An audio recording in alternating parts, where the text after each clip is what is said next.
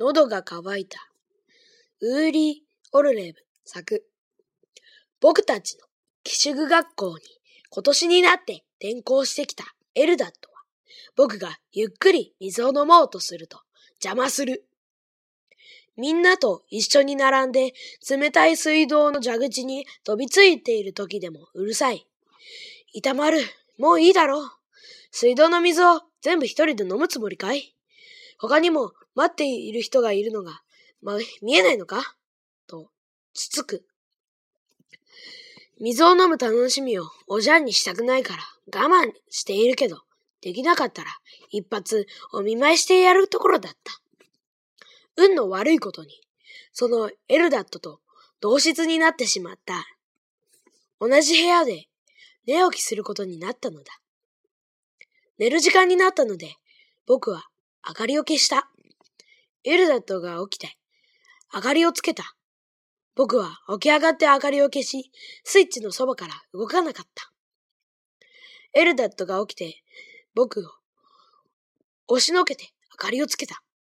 僕は押し返して明かりを消し、その後はもう明かりなんかそっちのけで殴り合い、殴り合いの大喧嘩になった。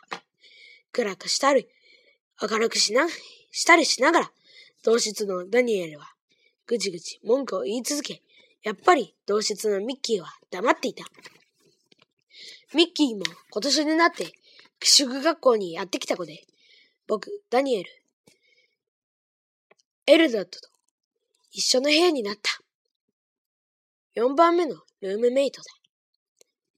でも、誰もミッキー構わない。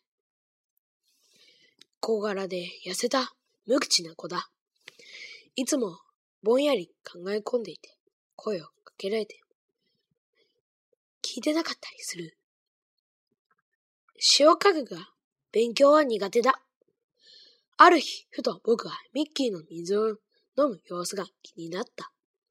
僕はいつもみんなが水を飲み終えてしまって、飲み終えて行ってしまってから、ゆっくり蛇口に近づくようにしていた。みんなと一緒の時はサンダルを直している。ふりをしたり、何か他のことをしているふりをしたりして、一人きりで水が飲めるまで待つ。流れている水や透けたガラスの内側に疲れた透明な水を見るのってなんだか素敵だ。流れる水に手を伸ばして、手が、水が手から滴り落ちる感触をうっとり楽しむ。目を閉じると映画みたいに砂漠の砂嵐が目の前に浮かんでくる。歩いては倒れ、また起き上がる自分の姿が見える。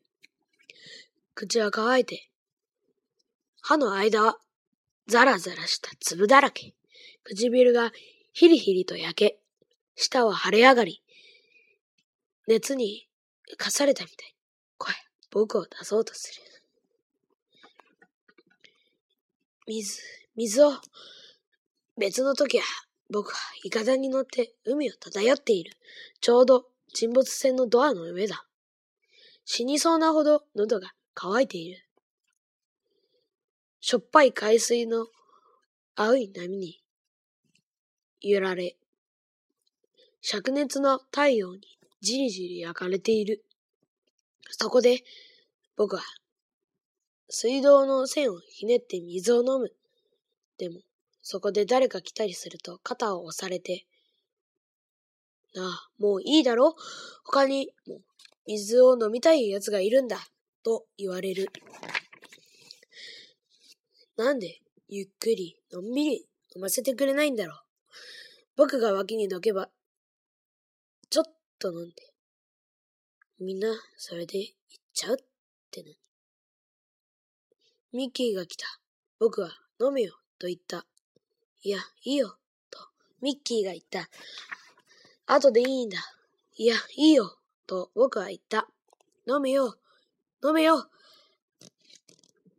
構わないから。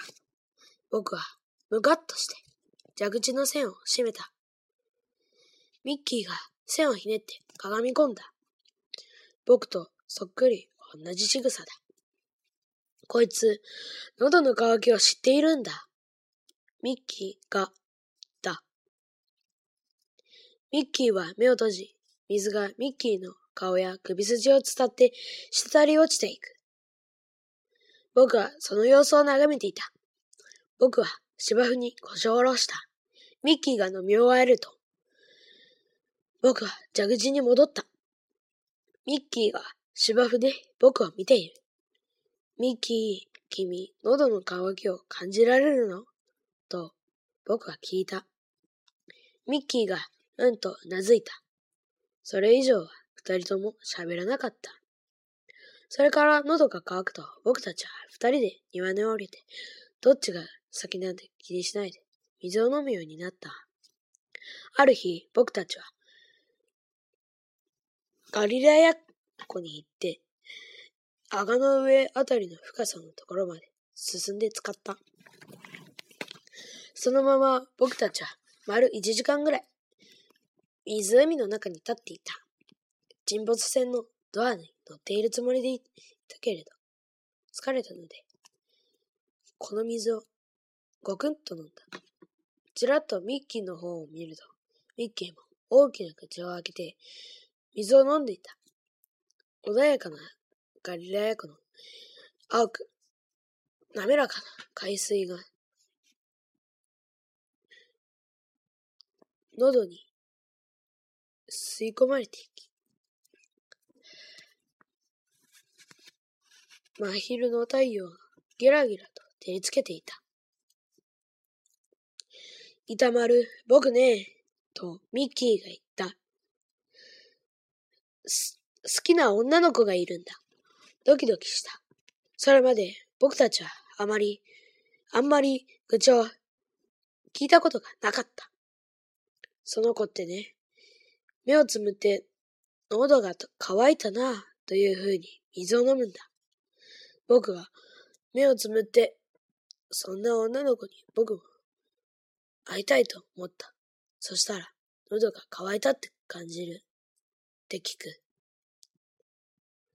それからそれぞれ大きくなって別々の世界に